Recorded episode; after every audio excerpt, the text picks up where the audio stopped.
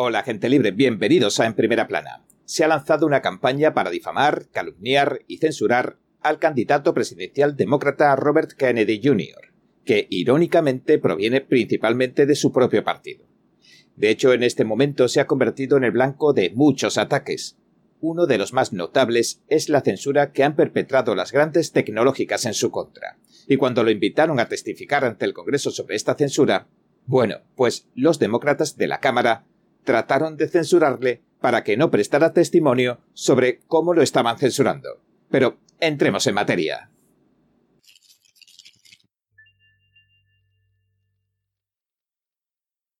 Cuando el intento de censurar a Kennedy Jr. fracasó, los demócratas de la Cámara acusaron a los republicanos de haber censurado sus intentos de censura. Dijeron que los republicanos los estaban censurando porque habían denunciado que Kennedy Jr. es un supuesto racista. La congresista y delegada de la Cámara Stacey Plaskett definió así la cuestión que planteaban.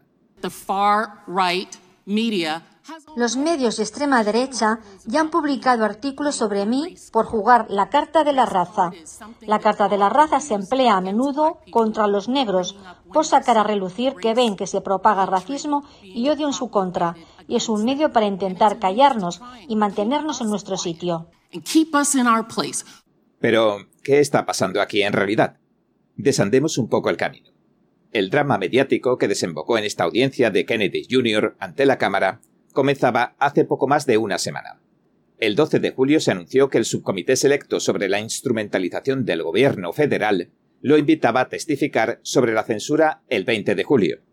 El subcomité dijo que la audiencia serviría para examinar el papel que jugó el gobierno federal en la censura que han sufrido los estadounidenses, el caso Missouri contra Biden y el descontrolado complot de las grandes tecnológicas con el gobierno para silenciar el debate público.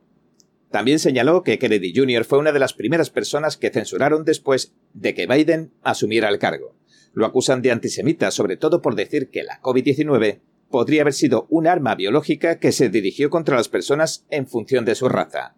Hizo estas declaraciones en cuestión en una cena de prensa el mismo día que se anunció que lo invitaban a la audiencia para hablar de la censura el 12 de julio. Página 6 la definió como una cena de prensa en Manhattan que estalló en una guerra de palabras y pedos. Dijo que los invitados en su mayoría discutieron acerca del cambio climático y también acusó a Doug Bushert, que es un ex columnista del mismo medio, de tirarse fuertes pedos. Y aunque había muchos medios de comunicación presentes, esta fue la tónica general a la hora de informar. No se hicieron eco de ninguna controversia y eso fue todo. Sin embargo, varios días después se anunciaba otra versión del evento.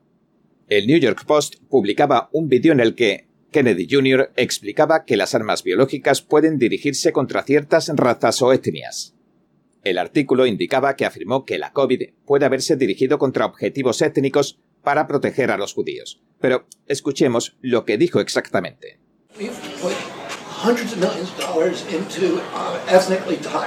Cientos de millones de dólares para dirigirlos a etnias. Los chinos han hecho lo mismo. De hecho, sobre la COVID-19 argumentan que se dirigió contra ciertas etnias,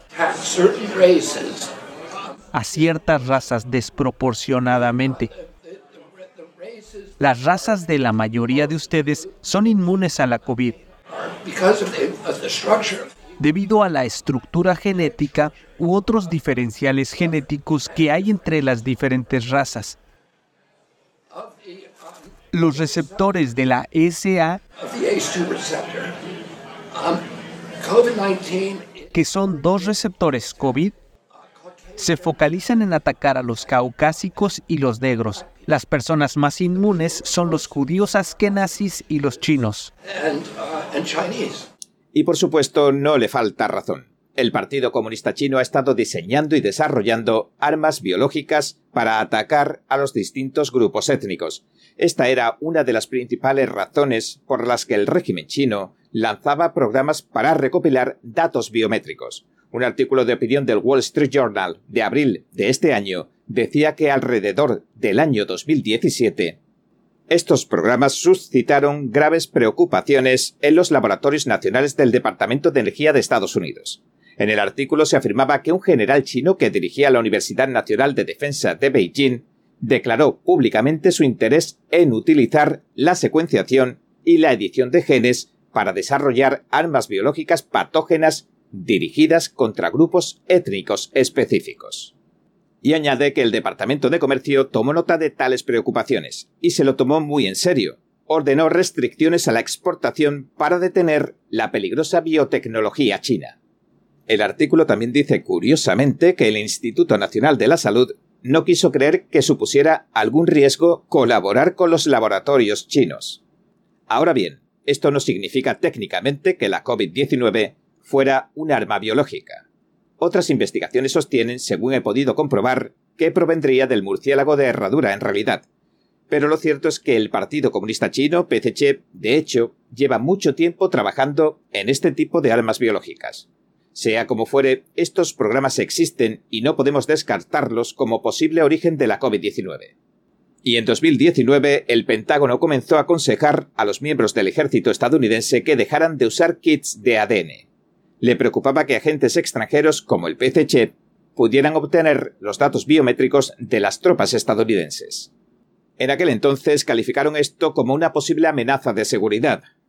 En 2021, dos años después, de hecho, el Instituto Naval de Estados Unidos dijo que el antiguo jefe de la Universidad de la Defensa Nacional del Ejército chino y otros tantos investigadores, cito, prevén la posibilidad de ataques genéticos étnicos específicos sobre grupos raciales o étnicos completos, y añadió que China ya puede haber pirateado los registros médicos o comprado la información genética de millones de estadounidenses corrientes a través de compañías genéticas como 23andMe, lo que sugiere una vez más que pueden usar los datos para lanzar ataques selectivos basados en la raza. Por eso, no dejan de alertar sobre los kits de prueba genética o incluso los kits de prueba COVID-19.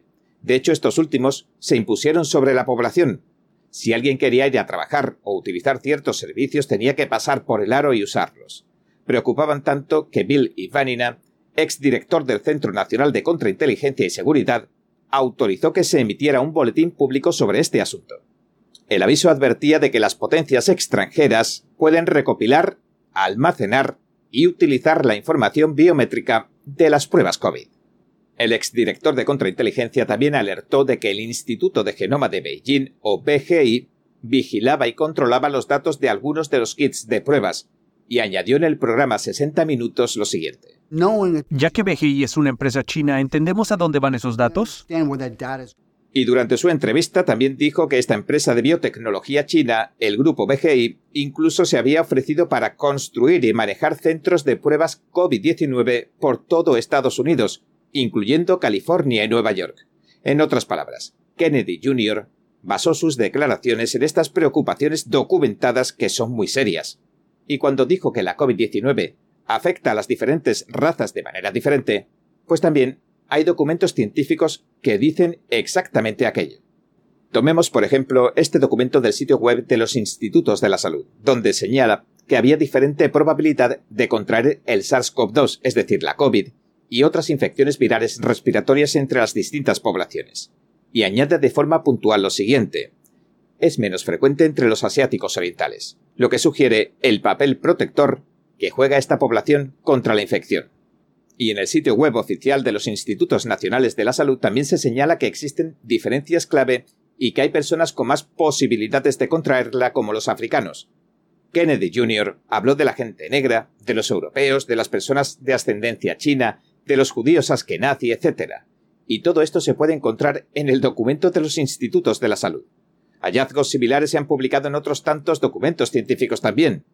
Y también se habla de las mismas razas de las que habla Kennedy Jr., exactamente las mismas, diciendo cuáles son más propensas y cuáles menos propensas a contagiarse con la COVID. Pero repito que eso no confirmaría que la COVID sea un arma biológica, que se diseñó para que apuntara específicamente a algunas razas, etcétera, etcétera. Ni siquiera creo que Kennedy Jr. estuviera sugiriendo esto. Sencillamente señalaba el hecho de que se están construyendo armas biológicas que se podrían usar así, y las está construyendo China. Pero cuando se trata de las luchas en la arena política, la realidad importa bien poco. Los hechos y la verdad se relegan a un segundo plano, cuando no a un olvido. Así que varios políticos aprovecharon el revuelo que habían levantado las declaraciones de Kennedy Jr. para tratar de silenciarlo e impedir que testificara. Es decir, su propio partido decidió aprovechar la oportunidad de esta audiencia para poner en entredicho la credibilidad de este importante y singular candidato demócrata al que calificaron incluso como una amenaza para el partido.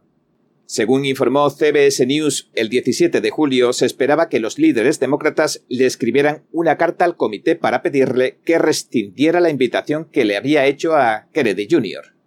Pero al final, pese a todo, Kennedy pudo hablar y argumentó que como nación no se debían tomar decisiones sobre temas importantes sin debatirlos abierta y públicamente, y que esos debates debían contar con todas las protecciones constitucionales, como la libertad de expresión, Quiero declarar, y que conste en mi declaración escrita, y durante un momento abordar uno de los puntos que se planteó.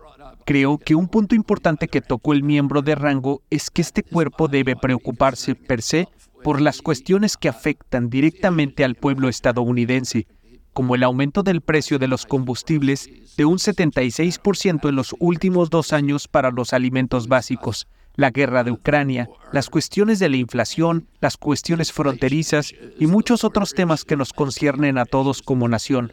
Pero no podemos hacerlo sin la primera enmienda, sin debate. Creo que aquí la cuestión de fondo es que no importa si le gusta a Kennedy Jr. o no, o si está de acuerdo con lo que dice o no, porque la opinión que nos formamos sobre algo depende en gran medida de la información que se nos hace llegar. Entonces, todos podemos decidir si apoyamos a cierto candidato por sus políticas o incluso por su temperamento, etcétera, etcétera. En otras palabras, la información moldea la llamada opinión pública. Por eso la libertad de expresión se ideó para permitir el libre flujo de la información e impedir la manipulación. Y por eso sin libertad de expresión corremos el riesgo de carecer de la información de la que dependen las sociedades libres. Bien, este ha sido nuestro episodio de hoy. Gracias por sintonizarnos. Si le gusta nuestro programa, por favor, no olvide darle a me gusta, suscribirse y compartir este vídeo con sus amigos y su familia, porque todo el mundo merece conocer los hechos. Una vez más, gracias por ver en primera plana. Nos vemos la semana que viene. Cada minuto que pasa, el mundo está cambiando vertiginosamente. NTD Noticias le trae información objetiva, veraz y sin agendas ocultas. Infórmese de los acontecimientos que impactan a Estados Unidos, Latinoamérica y el mundo, con los mejores análisis de expertos e informes especiales. NTD Noticias, periodismo independiente con los temas más relevantes que muchos medios no se atreven a reportar. Síganos en Epoch TV y el canal NTD en español, en YouMaker